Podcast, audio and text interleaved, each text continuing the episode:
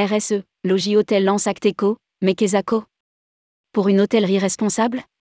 Fidèle à son ADN et à son image, Logis Hôtel lance Acteco, qui se veut un outil de progression pour les hôteliers en matière de responsabilité sociale, sociétale et environnementale des entreprises.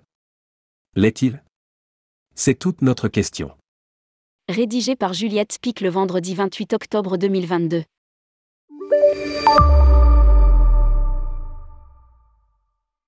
Soyons honnêtes. Le groupe Logis Hôtel, en termes de développement durable, fait partie des bons élèves. On n'a pas grand-chose à redire. Le groupe revendique un ADN tourné vers le social, le sociétal et l'environnemental et force est de constater que le plus souvent, on est dans le vrai. Pour autant, on doit admettre que cette fois-ci, on est un peu sceptique. Logis Hôtel lançait récemment son outil Acteco. Présenté comme un projet RSE, il propose sept piliers liés à des actions de développement durable et une série de critères reliés à ces piliers. À la validation de chaque critère, l'établissement reçoit un point, une note sur 10 lui est attribuée, note qui sera partagée avec le client. C'est quoi, Acteco? Acteco est né après 18 mois de travail du comité RSE du groupe, constitué de 18 hôteliers, du chargé de projet RSE et de Karim Solelavoup, directeur général de Logis Hôtel. Le projet a été construit, validé, piloté, testé et éprouvé par les hôteliers du comité. Explique Karim Solelavoup. C'est du pratico-pratique, dans une démarche de progression et d'amélioration continue. Cette pilier structure la démarche, gestion de l'énergie, de l'eau, des déchets, de la biodiversité, des achats responsables, de l'aspect social et de l'aspect sociétal. À l'intérieur, 10 critères par pilier pour 70 points en tout. Chaque critère correspond à une action qui est faite, ou non, par le répondant. Selon ses réponses, il obtiendra une note sur 10. Ainsi, tous les critères se valent, et aucune action n'a plus d'impact qu'une autre, du moins sur la note. Peut-on définir Acteco comme l'indicateur RSE de Logis Hôtel, comme le présente le groupe sur son site? En réalité, Acteco ne correspond pas à la définition de la RSE, ou responsabilité sociétale d'entreprise, l'indicateur n'est pas obligatoire, il n'engage ni l'hôtelier ni le groupe et ne donne lieu à aucune mesure concrète. Pas une politique RSE donc, mais un indicateur de travail très utile pour les hôteliers du groupe. Les 70 points créent du sens.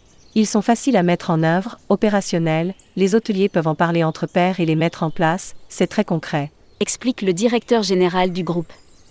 Pas d'experts RSE, mais des milliers de contrôles. Logis Hôtel ne définit pas du tout Acte Eco comme un label, mais comme un score évolutif en fonction de l'expérience et de l'avancée des hôteliers. Si 100% des hôteliers valident tel critère, alors ça ne sert à rien de les proposer. Potentiellement, on peut aussi en ajouter. Et c'est vrai que le label, ça peut faire peur, on s'approprie bien plus facilement une grille en interne, où rien n'est obligatoire et tout est flexible. Selon Karim Solelavoup. De nombreux hôteliers quittent la démarche parce qu'ils estiment qu'ils n'arrivent plus à suivre. Nous, on veut faire évoluer le système pour que chacun trouve son chemin en fonction des piliers qui lui semblent les plus faciles à atteindre. Mais si les critères sont flexibles, comment vérifier que l'hôtelier avance effectivement? Qui sommes-nous pour juger? répond Karim Solelavoup, qui préfère s'en remettre à des milliers de contrôles, ceux ses clients. Le client voit le score avant la réservation. Il pourra vérifier une fois sur place, engager un dialogue, demander à l'hôtelier ce qu'il fait concrètement, explique le directeur général. C'est un coefficient multiplicateur, le client peut rapporter des bonnes pratiques chez lui. Encore faut-il qu'il soit informé de sa mission de contrôle. Mais sur le site, le futur client voit simplement un score, il ne lui est jamais demandé d'être acteur de la démarche. Une transparence un peu floue. Sur le site, les futurs clients ont accès à la note des répondants, si elle est supérieure ou égale à 7 sur 10. Et c'est là que nous, on tique un peu. Parce qu'en termes de transparence, ne mettre que les bons élèves, c'est faire croire qu'il n'y en a pas de moins bons. Ou alors, il faudrait l'expliquer clairement aux clients. Nous sommes dans une démarche de bienveillance, défend Karim Solelavoup. Quand on considère que ça a une valeur de partage, on le fait, mais on n'est pas là pour faire du name and shame. On veut favoriser chaque pas et accompagner les autres dans leur progression, pas pointer du doigt. Ça doit rester une inspiration et de l'entraide. B. Oui, mais voilà. La transparence, c'est aussi savoir dire on n'est pas encore au point, mais on y travaille. Et c'est aussi un argument commercial, être honnête, ça rassure le client qui se méfie du greenwashing et de certaines dérives marketing. B. Et puis, nous, on était bien curieux de les connaître, ces 70 critères. Et là encore, la transparence affichée n'est pas à la hauteur de nos attentes. Il faut fouiller un peu, et donc, être dans une démarche de recherche, pour avoir en bas de page les critères remplis par l'hôtelier. Mais quid de ceux qui n'ont pas été remplis? Quid du détail? Comment expliquer qu'un hôtel avec piscine chauffée ou des néons de couleur sur la façade puisse apparaître parmi les bons élèves? Une démarche de progression éco-responsable qui va dans le bon sens. Pour autant, l'outil est utile au sein de Logis Hôtel et fait avancer les consciences. À chacune de leurs visites, les référents régionaux du groupe font un point avec les gérants des établissements et Acteco est un très bon support pour aider l'hôtelier à démarrer. C'est un sujet de discussion, Acteco fait partie des exercices imposés, des sujets que les responsables régionaux doivent traiter en réunion.